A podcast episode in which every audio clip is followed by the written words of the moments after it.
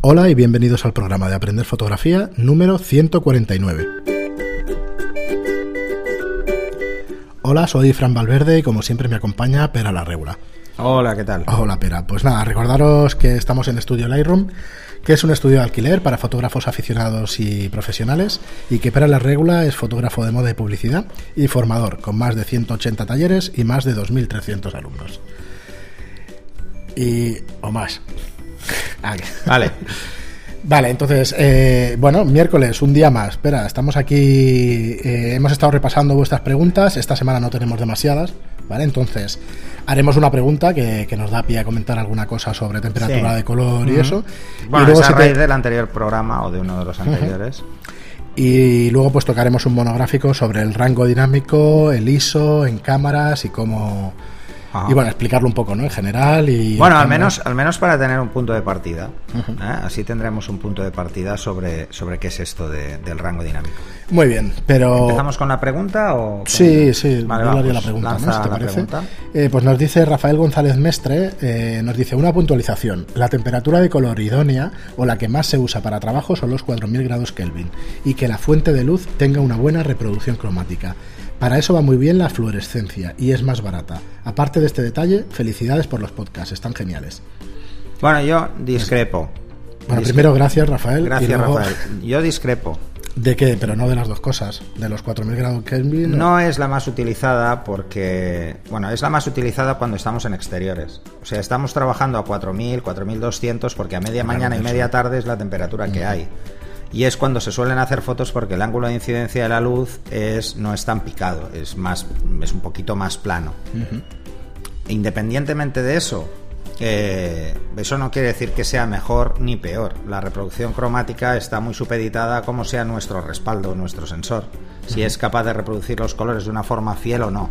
Y eso está muy asociado a varios factores. Uno de ellos es, por ejemplo, la calidad óptica. Cuanto mejor sea la calidad óptica, más fide- fidelidad del color tenemos. En cuanto al rasgo que puede captar, pues luz visible, o sea, no vamos a excederlo nunca en una cámara digital. Sí, no, está claro. Eso es así, así que a nivel cromático eh, sería un tema muy largo de debatir, pero sinceramente no lo veo. El tema del fluorescente tampoco lo veo mm, porque tiene un pequeño problema el fluorescente, es que fliquea, ¿Qué es parpadea, exactamente fliquear? parpadea. O sea, las ondas no son continuas. No, parpadea, es un cebador y parpadea, es un gas que parpadea. Entonces, por eso los fluorescentes nunca se ponen de uno en uno, porque molestarían incluso a la vista. Ese fliqueo, esa fluctuación, igual que una luz de tungsteno, también tiene fliqueo. Y te puede llegar a... Hombre, te afecta, te altera la temperatura o te altera la cantidad de luz. ¿Y por qué razón se utiliza Porque es una onda, los y tiene subida y bajada. Vale. Entonces, ¿qué pasa? ¿Por qué se juntan más de una fuente de luz en fluorescente en una casa o, por ejemplo, Bueno, normalmente se ponen en grupos de dos? precio.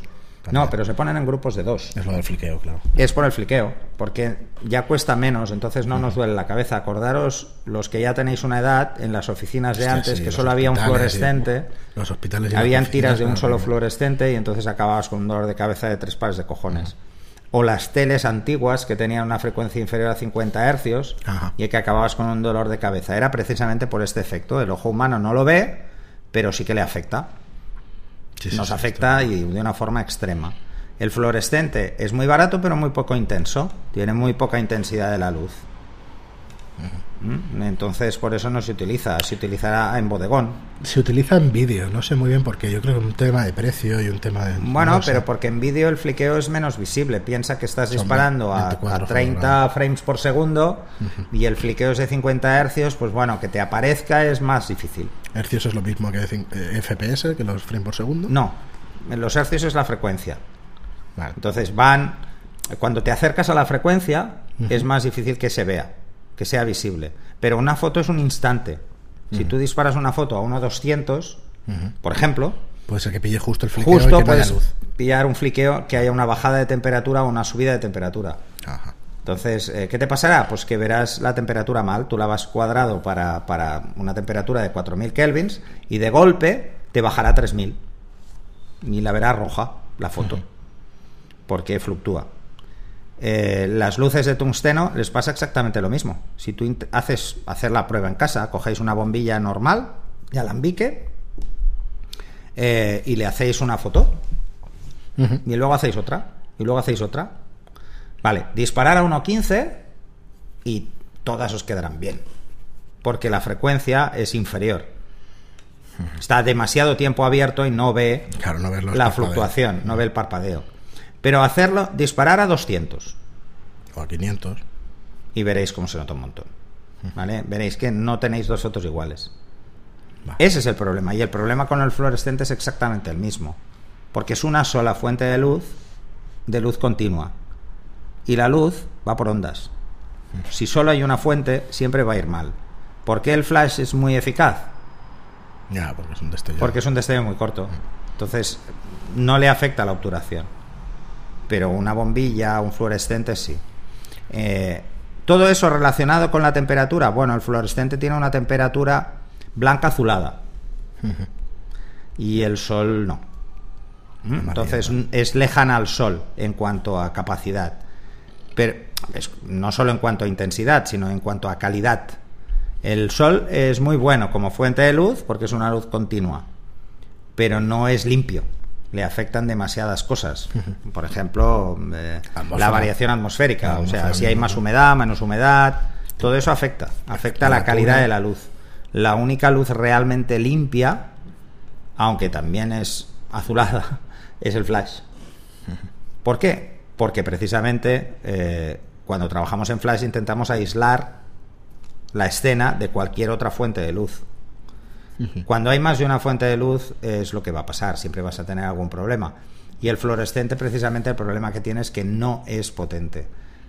Ojo, no hay que confundir el fluorescente con los flashes de tubo, de tubo de, tubo de línea. Hay flashes también de tubo que son iguales que un fluorescente, pero es un flash. Pero el gas es distinto, digamos. Es otro gas, claro. Le das potencia a una chispa eléctrica y, Eso, además te da por encima de 5.000, De es 5.000. luz día. Vale. Entonces, esto la verdad es que requeriría hablar de muchísimos detalles. No es que exista una luz mejor o una luz peor o una capacidad cromática mayor o peor en función solo de la luz. La luz, eh, sin luz no tenemos color, pero si nuestro respaldo no es capaz de identificarlo, tampoco la tenemos. O sea, y si nuestro objetivo distorsiona esa capacidad, pues también. También O sea, afectan demasiadas cosas como solo centrarlo en No, una. para saber, claro. Y luego, la mejor luz, eh, yo discrepo en lo que, en lo que comentabas, eh, la mejor luz por gestión, por evitar lo que se llama luz parásita, siempre va a ser una luz mucho más potente y ahí las opciones son muy bajas. El flash es la única opción hoy por hoy. ¿Por qué, por ejemplo, los LEDs se hacen LEDs pequeños y se montan parrillas con muchos LEDs? Precisamente para evitar el fliqueo. No luz es por otra más cosa. fácil de controlar. Cuantos más hay, Más menos fliqueo, claro. menos se notará. Es así, pero bueno. Bueno, de hecho, ahora que lo dices, el tema del vídeo que lo estaba diciendo yo antes, a según qué frecuencias o qué frames por segundo empiezas a ver. Sí, Empiezas a ver unas se ve como un barrido. Sí. Eh, Que que en algunas veréis un barrido porque no vemos una, una variación de la temperatura, Mm. precisamente porque no la capta. Porque hay que tener en cuenta que No, que en salen colorines y todo, ¿eh? el rango dinámico del, del sensor es inferior. No tiene tanto tanta distancia Mira, ahora- en pasos. Muy bien, Rafael, pues muchas gracias, que la pregunta es muy interesante, o la puntualización, Sí, y sí, oye, sí, sí. hay que discrepar, ¿eh? que así No, no, enriquecemos pero bueno, ¿eh? es una, es Sin una problema. discrepancia dentro de la normalidad, de la normalidad en, en algo que básicamente es física. ¿eh? O sea, bueno, podemos eh, Quizá no se sabe todo. ¿no? decir, Entonces se puede- no, sí, sí, se sabe todo, esa es la ventaja de la física. Pero la diferencia fundamental es que depende de demasiados factores, no podemos extrapolarlo a un solo cálculo. No, no solo la temperatura no es suficiente. Muy bien, pero pues nada, pasamos al tema del día que, que mira, algo tiene que ver con lo que hemos hablado, aunque sea poquito, que es el rango dinámico. No, tiene mucho. sí, bueno, eso. os explico, intentaré explicaros qué es esto del rango dinámico, pero de una forma muy sencilla, ¿vale? Es cuántos pasos, sabemos que un paso es el doble o la mitad, ¿vale? Si va hacia arriba o hacia abajo, es el doble o la mitad de luz. Pues el rango dinámico es cuántos pasos soporta desde el blanco hasta el negro nuestro respaldo o nuestro soporte. Cuando hablamos de rango dinámico siempre hablamos o bien de nuestro sensor o del papel donde vamos a imprimir. Lo que es totalmente distinto. A veces será igual, a veces será distinto, pero no, es que no tiene nada que ver, pero es el rango dinámico, es las capacidades que tiene el soporte en pasos de diferenciar el blanco y el negro. ¿Vale? En cuántos lo puedo dividir. De hecho, es dividirlo, ¿eh? Yo cojo algo blanco y lo voy multiplicando por dos hasta que llegue a negro. ¿Vale? o al revés, o desde negro lo voy dividiendo, que es más fácil, desde negro, pues tengo el 100% negro, pues el siguiente sería el 50, pues el siguiente el 25, pues el siguiente el 12, pues y así voy bajando hasta llegar a cero. Eso sería pasar de blanco a negro en número de pasos. Así que, ojo, mm, es la capacidad que tiene mi sensor, por ejemplo, desde la cámara, de reproducir las zonas claras y las zonas oscuras. Y además, que tenemos la chuleta aquí, además de eso, del sensor y del papel, también tiene que ver con el formato digital. También tiene que ver, es distinto un JPG. Bueno, es, es, diferente un RAW de un JPG porque realmente es el, es el soporte en el que está registrado. O sea, es igual que si hablamos de diapositiva o No, es lo mismo que si hablamos de un papel de alta calidad de un papel de, periódico. Por ejemplo, un periódico tiene un mm. rango dinámico muy bajo. Muy pequeño. Eh, independientemente de que se impriman más o menos colores, ¿eh? eso es otro tema que no tiene nada que ver. ¿Qué pasa? ¿Que absorbe más luz? ¿No es tan.? bueno, cuanto más poroso es el papel, peor, menos rango tiene. ¿Por qué? Pues porque pierde información, se absorbe por el papel. Por eso los papeles de alta calidad son brillantes, no son ni mate. Son brillantes y muy lisos, eh, porque reflejan más cantidad de luz. Entonces, al reflejar más cantidad de luz, tiene un índice de refracción mayor, pues pueden tener un rango dinámico soportado mayor. Y un papel que no refleja tanta luz, pues no. Por eso un papel de periódico normalmente no refleja. No hay que. Pero eso de cara a la construcción del papel, ¿eh? Luego, si el papel está más satinado o menos satinado, también puede afectar, bueno, etcétera. Hay un montón de, valores. Esto es como todo, ¿eh? Hay muchas cosas que nos afectan. Entonces, cuando estamos hablando de rango dinámico, y hablamos también de soporte, pues ¿qué pasa? Pues que el ojo humano pues, es capaz de ver un rango dinámico enorme. Igual estaríamos hablando de 20, 26 pasos. Somos capaces de ver en una misma escena zonas muy oscuras y zonas muy claras. Pero es un engaño, ¿eh? es un engaño, porque no, no siempre es así. Nosotros centramos la atención en un punto y nuestro cerebro suele identificar los puntos luminosos como de mayor interés que los puntos oscuros. Eso es como cuando hablamos de técnicas de composición, pues exactamente igual. ¿no? Por eso las técnicas de composición apoyan a eso, a cómo ve el ojo humano. Vale, pero sí que es capaz de adaptarse a mucha diferencia, como hablábamos eh, el otro día, de, la diferencia entre el ojo y tal. ¿Qué nos encontramos cuando hablamos de rango dinámico? Vamos a hacer un poco de historia.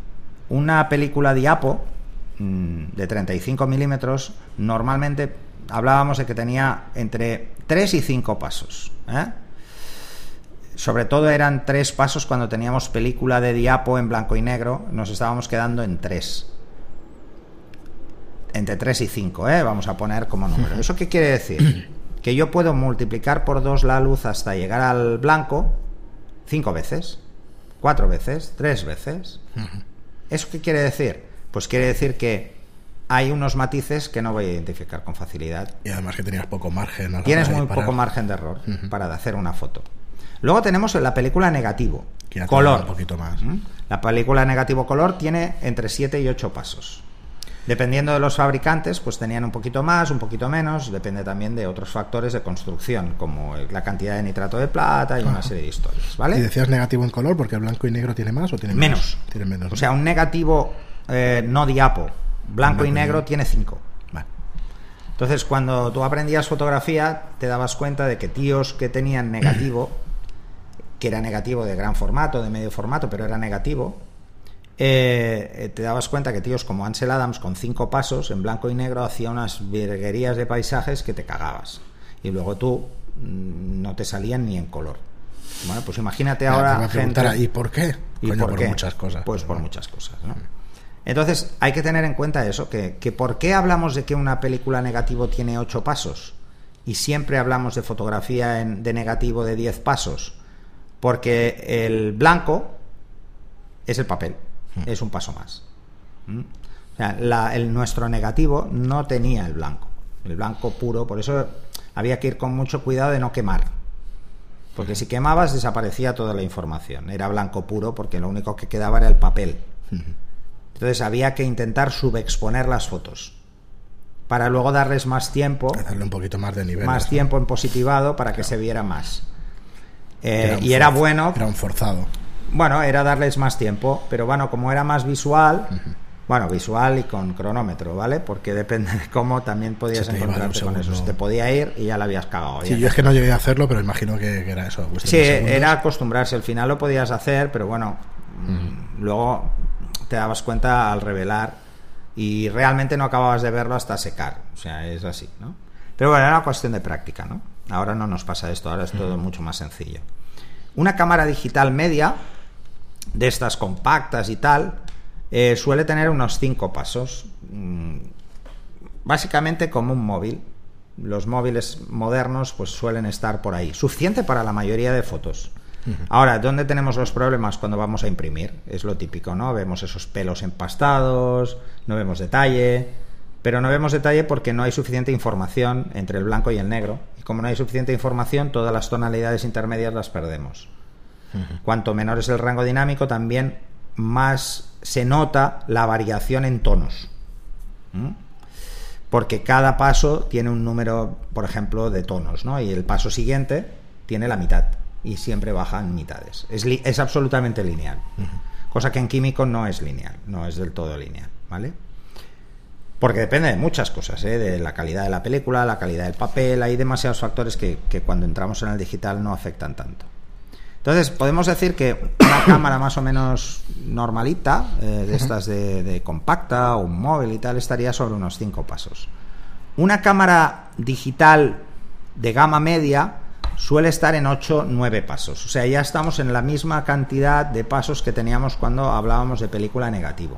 O sea, una Mar 2, una Mar 3 en No, tienen más. Tiene más. Eso ya no es una cámara media. Una cámara media sería una, una reflex de iniciación. Vale. ¿Vale? Una cámara, mm, las que más se venden. Sí, sí, la 350D, las. Por ejemplo, incluso. Y cámaras así. Estaríamos hablando de unos 8 pasos. 8, 9. Eh, ya vemos que ahí estamos eh, en una zona mm, interesante, ¿no?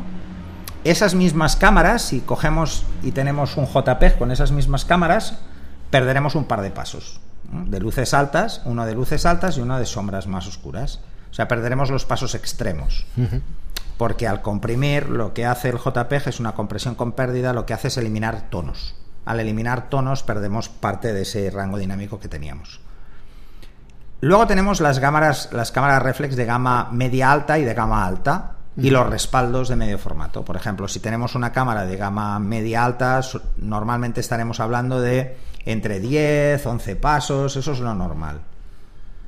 Si nos vamos a una cámara de gama más alta, pues tendremos 12 eh, como mucho. Y si nos vamos a cámaras de medio formato o formato medio, sabéis que siempre lo digo de las dos formas por aquello de las traducciones del inglés, eh, tendremos unos 14 pasos.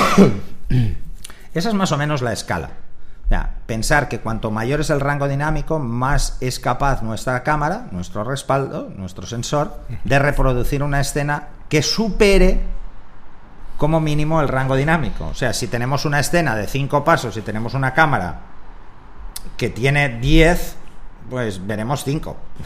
No hay más. ¿Cuál es el problema?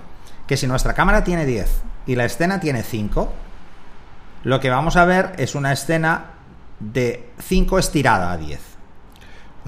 no vamos a ver el contraste también.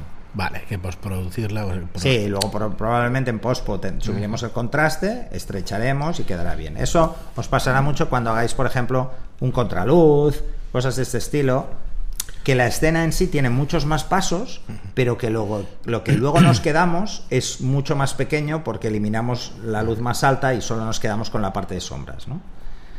O cuando ilumináis vosotros algo de una forma muy recta. Si iluminamos algo muy recto no va a tener nunca más de ocho pasos. O sea, cuando aprendíamos antes fotografía nos decían siempre el sol a tu espalda. Y tú pensabas, y coño, pues será más fácil, ¿no? Y dices, sí, de entrada es más fácil porque no hay sombras. Y segundo, así seguro que te va a entrar en ocho pasos. Cualquier escena que cambie de eso son más pasos. O sea, si el sol se va un poco a un lado, ya empieza a subir los pasos porque empiezan a aparecer las sombras. O sea, necesitamos más. Así como hablamos de rango dinámico cuando hablamos del sensor o del papel o incluso de una pantalla, cuando hablamos de contraste es lo mismo, pero cuando hablamos de la escena. una escena puede tener ocho pasos de contraste. ¿Es lo mismo que tener ocho pasos de rango dinámico? Sí, pero no. Es la misma idea, pero no es exactamente igual. Eso, si acaso, ya lo discutiremos otra vez. Pero para que os hagáis una idea y simplificando mucho, es así. ¿eh? Pensar en eso. O sea, esta escena tiene ocho pasos. Quiere decir que de blanco a negro solo puede meter ocho pasos. Vale, pues si mi cámara tiene ocho o más, me va a caber perfecta. No me voy a tener que preocupar. Va a entrar. Si la escena tiene 14 pasos y mi cámara tiene 10, no va a caber. Tendré que preocuparme Tendré de que lo decir, más oye, o me cargo interesa. luces o me cargo sombras, pero algo me lo tengo que cargar. Pero si la escena tiene 26 pasos, me voy a cargar la mitad. O me centro en las luces o me centro en las sombras. ¿Qué se suele hacer en digital? Hay que centrarse en las luces. Hay que intentar no perder luces. Porque tenemos más información. Porque tenemos más información tonal en las luces altas. Pero tenemos que ser muy consecuentes de que la zona de sombras va a estar empastada. No va a haber detalle. Sí, no pongáis un sujeto central en la zona. Si de- estuviéramos en químico lo haríamos al revés. Nos centraríamos en las sombras. Y tenemos aquí también delante el, el tema del ISO, cómo ISO. influye. El ISO afecta al rango dinámico. La gente quizá esto no lo sepa, ¿eh? porque Mm, yo veo que la gente sube el. ISO de una forma muy alegre y es porque realmente no tienen claro el por qué ven tan, tan mal las fotos luego. Claro, ya y no todo el mundo, claro, lo No asocia al grano. Vale, pero una cosa es que tengamos ruido y otra cosa es que si está iluminada, porque no hay luz y hemos subido el ISO, y otra cosa es que tengamos luz, subamos el ISO y ahí el grano no se ve, pero la foto se ve muy mal. El ejemplo más claro, los móviles. Los móviles juegan con la sensibilidad de esta forma. Por eso las fotografías, aun habiendo luz, no las vemos bien. Y es porque el rango dinámico del, del sensor que tiene nuestra cámara es muy bajo. Y os vamos a poner un ejemplo muy sencillo, ¿vale? Eh, una gráfica que además la podéis encontrar porque es pública en el DxOMark, la tenéis, sobre cualquier cámara, podéis buscarlo sobre cualquier cámara y buscar cuál es el- la pérdida de rango dinámico en función de cada cámara. Vemos una cámara nueva, bastante reciente, por ejemplo la 5D Mark IV, que tiene casi 11 pasos en ISO 100 y en ISO 50. El ISO 50 es, es calculado. Quiere decir que nunca va a haber una variación de rango dinámico porque lo que hace es calcularlo. El 100 es el nominal. ¿Eh? El 100 es el real de la cámara del sensor. El 100 es el real, en este caso. ¿eh? Eh, Veréis No que muchos fabricantes, como Nikon, tienen muchos modelos que es 200 el nativo. Sí, yo siempre me, me ha sido curioso el tema de Leica, que son 160. Pues toma. Sí, 160. bueno, es que antes, eh, antes teníamos muchas variaciones de película en cuanto a, a capacidades. O sea, tú te podías comprar un ISO 100 de AGFA y un ISO 100 de Canon, No se ay, parecía de, nada. de Kodak, y no eran iguales. Pues ahora los sensores igual, tampoco son iguales el de Canon, el de Nikon, y en cada fabricante también es diferente, ¿no? Bueno, pues si veis esta gráfica, cuando por ejemplo hacéis una foto a 100.000 de ISO, de esos 11 pasos os quedarán dos y medio. Que dos y medio Y es dos y medio es Nada. nada es luz y sombra. de blanco a negro. O sea, es nada. Es muy difícil que tengamos muchísimo detalle claro. Veremos apenas luces y sombras. Poco más. Porque pensar que si en la luz más alta tenemos 16.000 tonos, por ejemplo, en la siguiente paso ya tenemos 8.000. Voy a hacer una cosa que, como va a levantar ampollas, espero que nos escribáis Ah, vale. rápidamente. Entonces, lo que quiere decir es que, aunque los fabricantes te digan que puedes disparar a 3200, que sepáis que es reducir tu Mark IV a una cámara de 1000 euros. Porque al final pasas a Sí. 6 pasos. Sí, mm, Quizá no tanto. sí, siete. un- siete pasos. Entonces Vale. estáis rebajando Exacto, vuestra Mark de tres- IV a, bueno, a Te estás yendo cámara. a diapo. Y era coña, ¿eh? O sea, directamente. no o tengo sea, nada aunque tu escena no tenga ruido, pero- porque esté bien iluminada y no tenga un ruido lumínico, que se llama, o de luminancia, eh, va a tener un rango dinámico mucho más bajo. Cuidado que es espectacular, ¿eh? Y es un gran logro y eso. Pero lo que quiero decir es que Y al pensar final- que estamos hablando de una cámara de este año, ¿eh? Sí, sí, por eso, por eso. 2017, Por ¿eh? eso lo digo, que aunque Una sea cámara que tiene una reducción que en la pérdida del rango dinámico mucho más baja que la mayoría. Mira, mirad, el ISO 100 estamos en 11. 11 pasos, ¿vale? Pero a ISO 400 ya baja a 9 o a 975. Pero es que a ISO 1200, o sea, 1600 ya está en 8 pasos. Con lo cual estás bajando de 11 a 8 pasos. Por eso yo siempre. 3200 cuando hablo de- estás en seis, Cuando prácticamente. hablo del tema del ISO, eh, mucha gente me dice, coño, es que tú eres muy radical. Y digo, no, bueno, igual es porque vengo del químico y encontrar una película Posible. por encima de ISO 400 costaba Bueno, un montón. claro, y ¿Encontrabas gustos, 800 y 1600? Sí, pero de 3200 ni de coña. 3200 yo lo había disparado con una con una Leica antigua en película Sí, pero vamos, y no se ve era una nada. castaña. Granos, Era grano, granos, era- sí, y sí, además grano en el tamaño de una uña, vamos, Sí, era sí, enorme. una, una barbaridad. Que podía quedar artísticamente muy bonito. Aquel no. O Pero bueno, la no, foto tampoco era gran cosa. Pero, no por ejemplo, nada. para, para alguien que viene del químico, disparar a ISO 400 ya era un riesgo. ¿Vale? Era un riesgo. Porque mm, realmente se veía, ¿no? En una escena iluminada, porque ibas a hacer un interior, ibas a usar flash y tal, no. Pero en una escena en la calle, hostia. Al final, me lo has dicho varias veces, eh, tú máximo utilizas 400, 800, por ahí anda. Yo no suelo pasar nunca de ISO 800. De 800 no. Pero 800 para mí es mi límite. Límite, además ¿eh? apoyando con flash y limpiando un poco la luz para que no... Mm, Bueno, es que a mí no se me ocurre disparar sin flash. Por, muchos por muchas razones, ¿vale? Pero veis, por ejemplo, Bueno, también eres fotógrafo de moda y tal y es... es diferente. Bueno, el tipo de fotos que hago yo es, es No diferente. Yo necesito, tampoco de calle, ni- Claro, yo necesito trabajar sobre todo con, con la luz más limpia posible. Entonces necesito siempre apoyarme en una luz artificial. El flash para mí es vital. Pero porque a mí se me pide detalle, detalle nítido. El detalle nítido ni con el sol lo consigues un detalle No, nítido. congelando. Entonces, claro, tienes que ayudarte, congelar y una serie de cosas. Pero independientemente quiero que veáis esto. Si en vez de tener delante una 5D Mark III en cuanto a gráfica, nos ponemos una Mark cámara de IV. hace 5 años, Sí, sí, esto cae pues la caída cae mucho más rápido y además llega man- menos lejos. O sea, Creo que el ejemplo más claro, una cámara de 3.000 euros la conviertes en 1.500. O sea Sí. que cuidado, cuidado. cu- claro, lo que pasa es que una cámara de 1500, si la Tampoco está pones a ISO mm, 100.000, Entonces se convierte en un móvil de los chinos. en un móvil chino de hace 10 años. Claro. O sea, no. O sea, Bueno, es eh, una broma, pero para que se entienda fácilmente, ¿no? Lo que quiero decir, que, al final, ostras, si tienes un equipo que te cuesta un dinero y que puedes apoyarte de un flash para conocer bien la técnica fotográfica, utilízalo, ¿no? Que bueno, tenerlo hay, en hay cuenta, que predicar ¿eh? con el ejemplo. Que es solo es eso, es solo coger y tener en cuenta que el ISO no suele ser la mejor solución. ¿Vale? Eh, Sí, a veces una buena postura de cámara y otras cosas te hacen no subir Bueno, tanto el ISO, el flash. Hay muchas cosas que te, que te obligan a subir el ISO.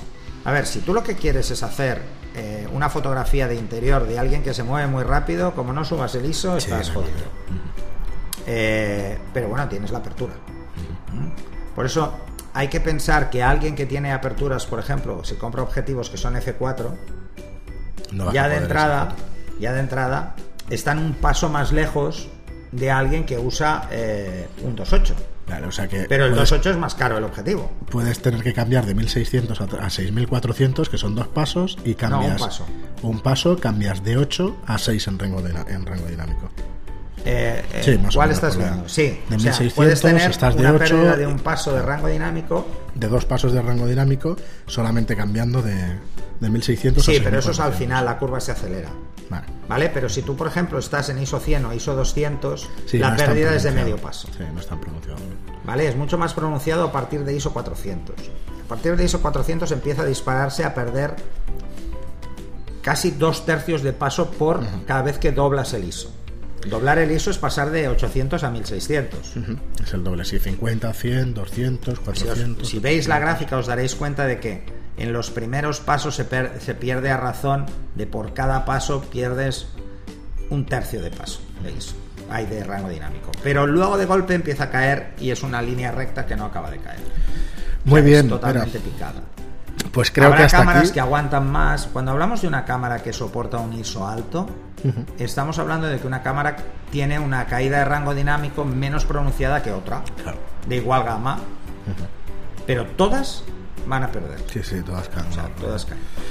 Muy bien, pues aquí lo dejamos. eh, como siempre, muchísimas eh, Bueno, espero que se haya entendido bien, porque esto de los pasos y tal, yo sé que cuesta cuesta de, de abstraerse y cuesta de, de entenderlo. O sea que ya nos preguntaréis lo que no, no hayáis entendido. Y muchísimas gracias por estar ahí. Disculpad mi voz, por eso tampoco quiero hablar demasiado.